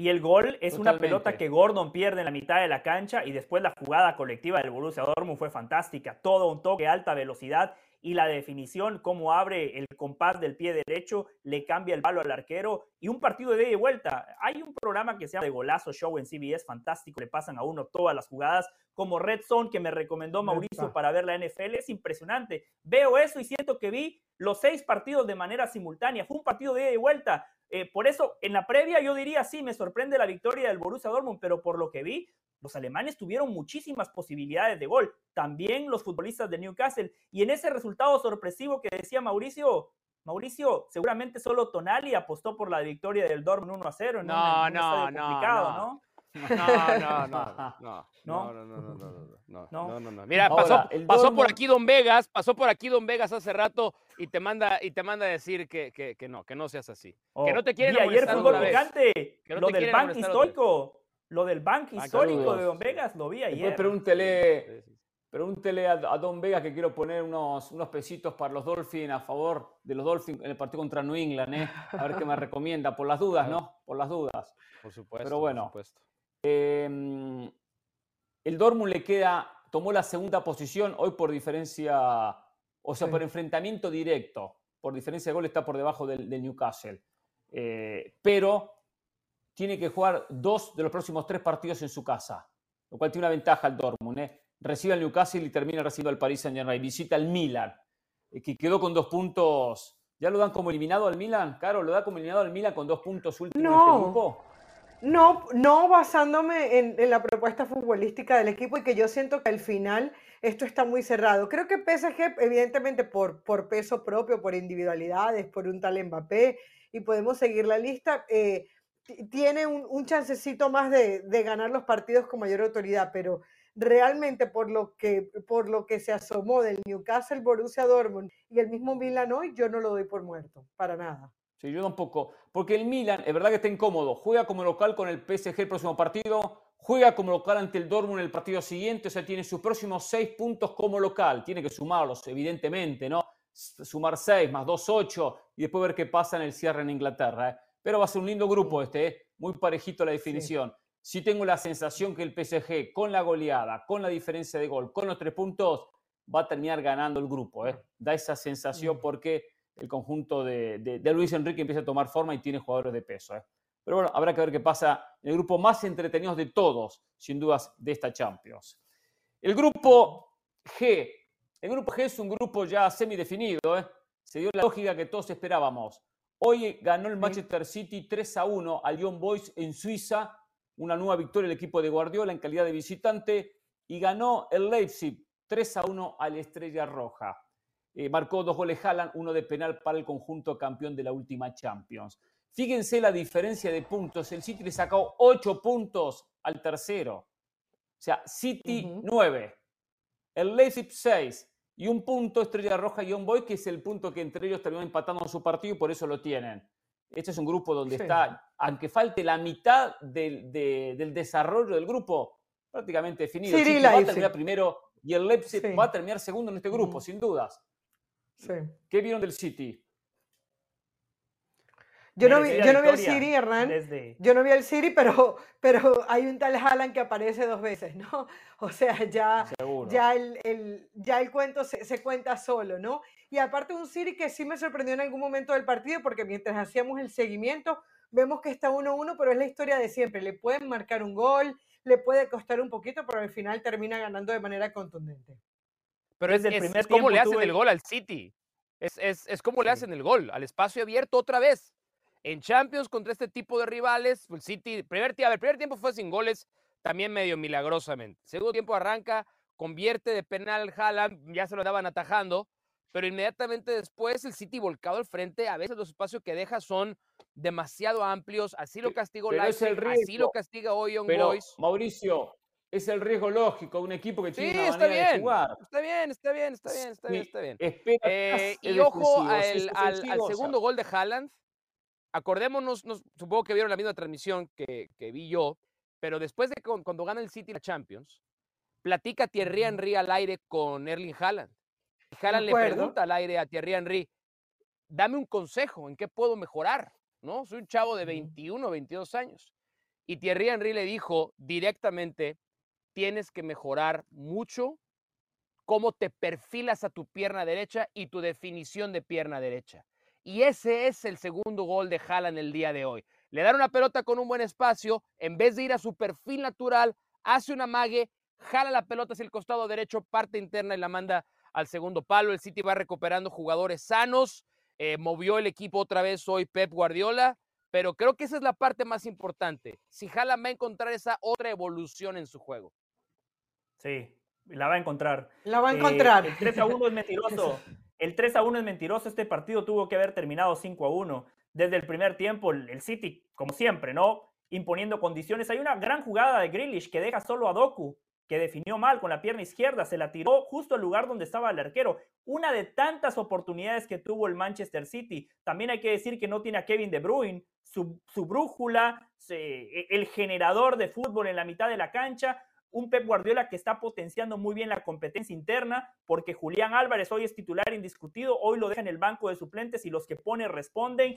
Grealish, que también ha perdido el puesto de titular, hoy juega desde el inicio y es un jugador importante. Y lo de Haaland, no nada más hay que valorarlo como definidor. En ese gol que decía Mauricio que le anulan a Julián Álvarez, la pared que hace con Julián Álvarez, impresionante cómo sale y, espera el momento justo para darle la pelota entre líneas. Después sí, bien anulado el gol porque había mano y es una mano en ataque que termina prácticamente de manera inmediata en gol, por eso estuvo bien la revisión del VAR, pero Haaland es un delantero sumamente completo. Lo que pasa es que parece tosco por su físico, porque es muy alto, pero es sumamente técnico, es un jugador muy rico.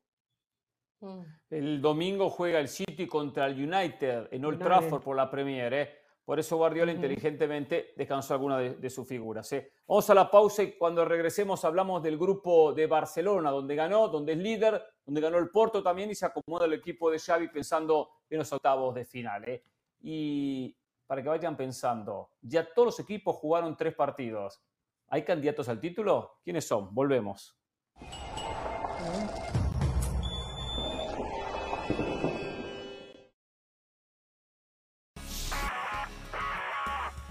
De Pilar Pérez, esto es Sports Center ahora.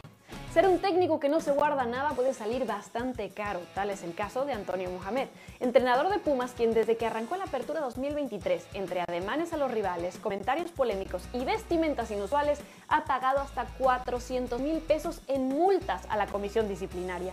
Sin embargo, enfocándonos estrictamente en lo deportivo, el Turca mantiene al equipo en los primeros cuatro puestos de la tabla, aspirando a clasificar directo a la liguilla, a pesar de la derrota de la jornada 13 por la mínima frente a Monterrey. Los Phoenix Suns arrancaron la temporada con el pie derecho luego de vencer a Golden State 108 a 104, con Devin Booker encestando 32 unidades, mientras que Kevin Durant disputó su primer partido con público en la Bahía de San Francisco desde que abandonó a los Warriors y aportó 18 unidades y 11 rebotes. Por el lado de Golden State, Stephen Curry, Clay Thompson y Chris Paul se combinaron para 56 puntos, siendo Steph el máximo anotador. Se acerca el Gran Premio de Fórmula 1 en México del 27 al 29 de octubre y Christian Horner, jefe de la escudería Red Bull, confesó que no cree que Max Verstappen vaya a tener la recepción más cálida en tierras aztecas, tomando en cuenta lo sucedido en el Gran Premio de los Estados Unidos y cómo se ha encendido la polémica entre el piloto mexicano y el tres veces campeón del mundo, lo que ha creado cierta hostilidad por parte de los fanáticos mexicanos contra el piloto neerlandés.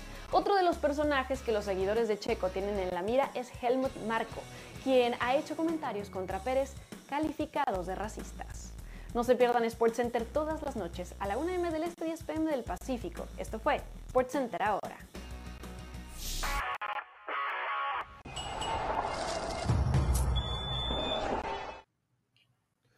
En el grupo H de esta UEFA Champions League, hoy temprano decíamos, ganó el Barcelona, derrotó 2 a 1 al Shakhtar Donetsk, es líder de su grupo con 9 puntos, 9 sobre 9 y va camino octavo de final y seguramente está ganando su propio grupo.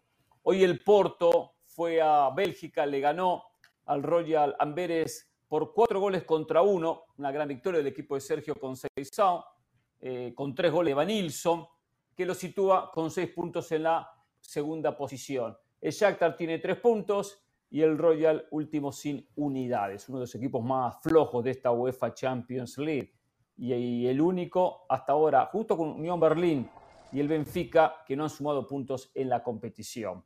Eh, hablamos temprano del Barcelona. El Porto es un equipo que siempre está ahí luchando, que se, se aproxima a octavos, se mete en cuartos, no está para ser candidato al título, pero sí para por competir en su grupo. Un grupo que está una sensación como el anterior del City que está semidefinido, por más que falten tres partidos por cada uno de los conjuntos. ¿eh? No me extrañaría que termine también de esta manera, como están posicionados ahora.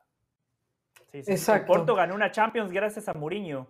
Y pensar que sí, mucha lo recuerdo, sí, por Mourinho, ¿no? Pero fue, sí. exacto. Yo hablo un poco de, esta, nueva, grupo definido. De esta nueva modalidad, ¿no? Sí, grupo definido, coincido. Y, sobre todo por la debilidad de los otros dos equipos y por aquel recuerdo que tenemos del Porto Barcelona, uno entiende que este Porto seguramente le costará ante un Barcelona, pero ante el Anderberg y, al, y el, perdón, ya, ya me confundí, el Shakhtar y el Amberes, y el Amberes este, no le debería costar, o sea, el Porto debería ganar esos partidos. Eh, sí, a ver. Encima, y no, no, no, nos olvidemos de un tema, ¿eh? que cuando hoy hablamos del formato y ciertos grupos muy accesibles, como el del Manchester City, que no, no, tiene, no tiene ningún tinte de ser un grupo de Champions League o este del Barcelona, esta es la última temporada que jugamos con este formato. Todavía para la próxima temporada que cambie el formato de Champions, a lo mejor, correcto, a lo mejor vamos a ver partidos todavía eh, con mayor disparidad de la manera en la que se van a acomodar los grupos, que ya será discusión para otro día cómo, cómo va a ser eso. Pero eh, a lo mejor no, délo por hecho, Mau. Délo por hecho. Sí, sí, es correcto, es correcto. Eh, va a ser una basofia realmente ver esa primera fase. Eh, yo creo que de todos Pero modos, cada, cada posición, el año que viene, porque ya está opinando el señor Pedrosa, lo tengo que interrumpir, porque dice, después opinaremos en su momento, pero no, opina. pasa nada. A mí no me molesta que me interrumpan. Cada puesto, cada puesto va a ser clave en el desarrollo del futuro de la competición. Saber una tabla de posiciones con todos los equipos. Con todos los equipos una tabla de posiciones, una sola tabla. No como aquí que hay ocho tablas de posiciones. Los productores tendrán que agarrar una tabla y poner a todos los equipos participantes, los 36 equipos participantes. lo bueno es que hay conductores con una capacidad elevada como la tuya que no se van a confundir al momento de estar leyendo la tabla y compartiendo con los aficionados cuáles son los movimientos de cada uno de ellos, ¿no? Un tipo de tu capacidad amplia eh, encontrará seguro recursos para hacerlo lo más, lo más accesible al aficionado posible. Pero este grupo ha sido. Esa es la idea. A ver, este grupo sirvió para llenar de confianza al Barcelona. Y a mí me convenció la confianza que está tomando el Barcelona. Sé que en algunos de ustedes hay un escepticismo un poquito más desarrollado que el mío. Sí, sí. A ver, dicho esto, pregunto, ¿cuáles son sus candidatos? Ya han jugado tres partidos cada equipo. De repente algún equipo desilusionó, algunos generó una mejor imagen de la que pensaban, ya pueden sacar conclusiones, independientemente que entiendo que después tiene que ver mucho el sorteo, los cruces, las condiciones físicas de los planteles, y falta mucho para que esto se defina. Pero hoy, Carolina, ¿qué sensación le deja en cuanto al tema candidatos con lo visto hasta ahora? Para mí es muy claro, Hernán. City, el, Manchester City, me parece que es uno de los principales, principales candidatos. Más allá que la Premier League siempre lo distrae, igual ya Guardiola le tiene tomada la medida y lo dejó eh, con ese último campeonato, lo dejó, eh, lo mostró. Bayern, yo creo que Bayern, el potencial ofensivo de este equipo, la intensidad, los jugadores que tiene, etcétera, lo hacen candidato. Al Real Madrid yo lo quiero poner aparte, porque el Real Madrid siempre tiene que ser candidato. El Real Madrid se ha cansado de taparnos la boca cuando futbolísticamente vemos que no está. Pues yo al Real Madrid siempre lo pongo no, lo que pasa es que no lo quiero poner porque futbolísticamente no le veo cosas, pero, pero sería un error no ponerlo. Se no lo pone. Y como me quiero quedar con tres, No, no, no, pero entonces lo pone o no lo pone. Es un error ponerlo, pero no lo quiere poner, pero lo pone, pero lo saca. No lo pongo, no lo pongo. No lo pone. No lo pongo. No lo pongo. PSG. Prefiero quedarme con mi tapado. Prefiero quedarme con. No, pero tengo un tapado, ah, tapado. Ah, tengo un tapado. Ah, el Arsenal. El Arsenal. El Arsenal. Sí. El equipo de Arteta. El Arsenal de Arteta. Que no gana nada, pero bueno. Este, sí, bueno, desde Wegner, eh, pero, pero desde que lo agarró Arteta, eh, ganó su FA Cup, el otro día le gana, el otro día le gana el Manchester City, aunque el gol fuera última hora de Martinelli, tiene un Gabriel Jesús enchufado, fíjese que los únicos que han marcado tres goles en las tres jornadas fue Bellingham, o sea, en las tres jornadas, porque hay otros que tienen tres goles, pero eh, en las tres jornadas consecutivas, Bellingham y Gabriel Jesús, y es un equipo que toca muy bien y no se va a enfrentar al Manchester City. Entonces, yo creo que el Arsenal eh, e, es un, gallito tapado que pongo ahí. Caro, caro, caro, caro, caro, caro, caro, caro, caro. ¿Qué? Cuando dijiste Arsenal, se me congeló aquí. El pechito frío. El pechito frío, sentí. Bueno, sentí... Ellos, ellos se tienen que quitar eso. Ellos se tienen que quitar eso. Vamos tuve, a algo. Tuve, tuve, el tuve, señor tuve, Pedrosa, tuve que hacer así porque el pecho se me puso frío, el frío. Tiempo. Helado, helado, helado, helado. Ay, helado. Bueno, cuando algún día dijeron se señor tiene que acabar Champions, eso. Champions. Se tiene que Pechito acabar frío. algún día. Pechito frío, el señor frío, Pedrosa, el año pasado en este programa, an- hace menos de un año, dijo, la Premier la gana el Arsenal. Ah, ya es un hecho, ya está, muchachos, no hay que seguir jugándola, la gana el Arsenal. No hablaba del pechito, no sé por qué, parece ¿Y que ahora pasó? comprobó ¿Y algo qué que no pasó? sabía, aprendió un ¿Y capítulo. qué pasó? ¿Y Lo qué que dijimos pasó? nosotros, pasó lo que dijimos nosotros, que no estaba Ah, si lo que definida. quieres, si lo que quieres, pecho. si lo que No, quieres eso es, digo, si lo que quieres hoy es de decir, una ¿y versión cómo se diferente. equivocó Mauricio Pedrosa? Dilo, a mí no me molesta. No, Insisto, no, no, yo que sé que nunca es había raro visto que la me equivoque versión. y que una vez que me equivoco tienes que recurrir Una a ese vez. mismo. No pasa nada, recurre a ese lugar. Una No vez, tengo ningún, a mí no una me vez. molesta. A mí no me molesta. Una vez, que me No, no, equivoco, no, está me bien, llama la equivoqué, me equivoqué atención esta vez, es verdad. que de un candidato tan fijo para Pedrosa, cuando faltaban muchas fechas para ganar la Premier, ahora ya sea un pecho frío que no gana absolutamente Bueno, nada. En Pero Europa es diferente, ¿eh? aprendiendo. Europa es diferente, aprendiendo. Europa es diferente. Europa, Europa es Equipo diferente. pecho Eh, frío, yo es digo pecho rápido, frío, yo- ¿eh? Equipo pecho frío es pecho frío independientemente de la competencia, sí, pero bueno. sí, sí, sí. A ver, lo escucho los Eh, candidatos. eh, podio, porque no creo que haya, hay que dar tres máximo, ¿no? No, no puede haber más. Den lo que quieran, den- den 20 si quieren, 32. den lo que Bayern Múnich quieran. 1, Bayern Múnich número uno. Sí. Si las lesiones lo respetan, si las lesiones lo respetan. Eso lo puede pasar a cualquiera. ¿eh? Barcelona número 2, Barcelona número 2, Barcelona. No, Barcelona Ángeles. número 2. Y No. solamente porque es el campeón y con el campeón hasta que muera, Manchester City número 3, en ese orden. Bayern Múnich. Barcelona por Barcelona. encima del Manchester City. Sí. Sí, Barcelona por encima del Seamos City. serios. Lo esto está es haciendo o por cábala. Lo está haciendo por cábala. Sí, sí, sí, yo creo que sí, sí, sí. sí. No, Sí, Sí, sí, sí, sí. su amor No, hacia el City no, lo lleva a... no, Exactamente. al revés. Como hace a ver, es que, a ver, si uno opina a favor del City, a ver, no, no, no, no, no, pero es que mira, cuando uno opina a favor, ah, somos- no, así somos opinas como aficionado, opina- Así opinas con la camiseta, y cuando opino objetivamente, no, no, no los quieres salar, pues no, uno no Así puede ganar. nosotros, uno no puede ganar acá, uno no puede ganar acá. No, no, no. Acá no puede no ganar gana. acá todas las tengo perdidas. Pero bueno, Todas las Bienvenido tengo a la perdidas. banda. Bienvenido a la banda. lo dijo, lo dijo. Y José del Valle, Ya me voy, ya me voy otra vez, ya me voy otra vez. Yo, yo nada más tengo a dos candidatos, em, Manchester City y Bayern Múnich. Para mí está clarísimo. Primero Manchester City porque ya se sacó esa mochila pesada de Guardiola en Champions sin Messi no puede ganar. Ganó la Champions pasada. En la final esa mochila se notó porque el Manchester City en esa final desde lo futbolístico, el Inter lo superó, pero encontraron la manera de ganar y para mí ese es el elemento distintivo que convierte a un equipo normal en un gran equipo. Saber ganar incluso cuando no se juega bien. Y para mí el Manchester City ya superó esa faceta. Futbolísticamente veo jugadores que siguen dando un paso hacia adelante.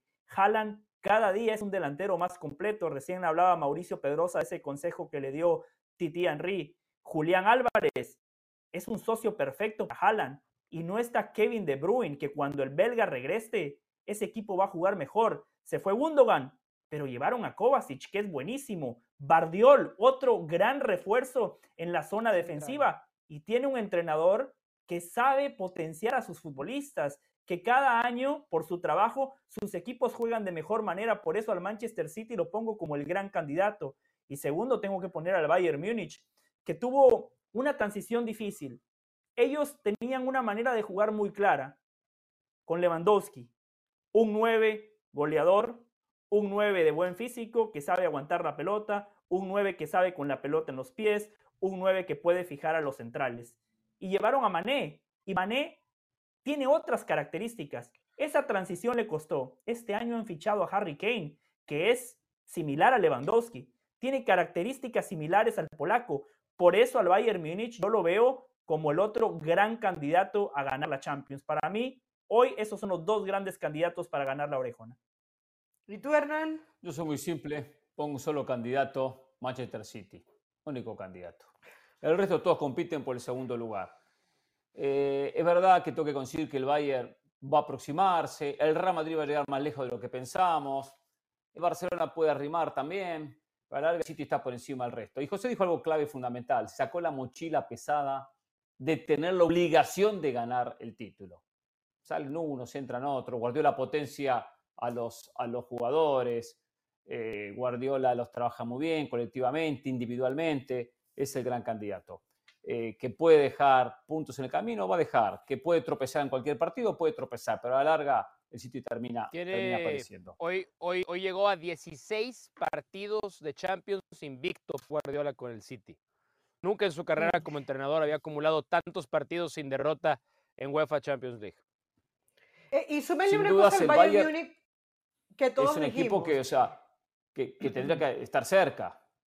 Sí, sí, la, Hernán, la competencia interna del Bayern Múnich, para bien y para mal, porque el hecho de estar relajado en, la liga, más allá de que hoy es tercero, que el Stuttgart eh, y el Leverkusen está por arriba apenas por dos puntos, creo que es, eh, eh, el hecho de que tú puedas dosificar cargas durante la liga, porque, porque el Bayern Múnich siempre va sobrado en Bundesliga, le ayuda. Evidentemente también al no tener esa exigencia te puede pasar factura, o sea, puedes ver el, el vaso lleno, medio lleno, medio vacío, pero yo creo que al, al Bayern de Múnich eso también le suma muchísimo, ¿no? Sí, aunque últimamente ha tenido problemas en la Bundesliga, ¿eh? La última la perdió el Dortmund, o sea, no, la ganó el City, eh, no la ganó el Bayern, la perdió el Dortmund. La, perdió el Dortmund, ¿eh? correcto. Correcto. La tenía todo servida. O sea, digo, ha tenido alguna complicación más de lo pensado, especialmente en alguna que otra Bundesliga. pero el Bayern, aparte, es un equipo que a nivel dirigente, a nivel dirigente, sin duda, es el número uno del mundo con lo organizado que es. Tema caliente después de la pausa. ¿eh? Volvemos con el tema de naturalizados en México, sí. Pero qué suerte. Uh. Del que vamos a hablar no es argentino. Volvemos.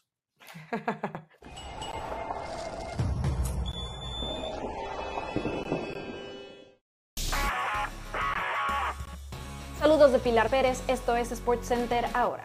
Rafael Márquez lleva más de un año al frente de la filial del Barcelona y ha entregado buenos números con el Barça Athletic. Por ello, hay quienes piensan que en un futuro podría llegar al banquillo del primer elenco blaugrana. Tal es el caso de Gerard Piqué, quien apuntó que Rafa está más que preparado por la actitud que tiene, el conocimiento, la experiencia y ahora cree que está en un proceso de aprender los conceptos al nivel de entrenador, lo que lo hace estar seguro de que en un futuro lo veremos en los banquillos de la liga. La superestrella de los Dallas Mavericks, Luka Doncic, todavía no está confirmado para debutar esta noche frente a los San Antonio Spurs del novato sensación Víctor Wembayama. Sin embargo, ya se declaró tan impresionado como el resto por los atributos, altura y longitud de las extremidades del jovencito francés de 19 años. Declaró que es increíble la forma en la que se mueve, en la que maneja el balón, lanza y obviamente bloquea. Vamos a ver si Doncic se recupera a tiempo de la distensión en la pantorrilla izquierda que sufrió para tener minutos. La Serie Mundial 2023 está lista y tiene a dos novenas sorpresivas para formar un choque inédito en el Clásico de Otoño. Los Arizona Diamondbacks regresan a esta instancia tras 22 años y se estarán midiendo a los Rangers de Texas que también tuvieron que pasar 12 otoños antes de regresar a la máxima instancia del béisbol profesional. Arizona busca su segundo título en la MLB, luego de que el primero lo consiguiera frente a los Yankees de Nueva York en el 2001, mientras que los Tejanos buscan su primer campeonato en su tercera serie mundial disputada, pues en las dos anteriores cayeron contra los Gigantes de San Francisco en 2010 y los Cardenales de San Luis en 2011. No se pierdan Sports Center todas las noches a la 1 m del Este 10 pm del Pacífico. Esto fue Sports Center ahora.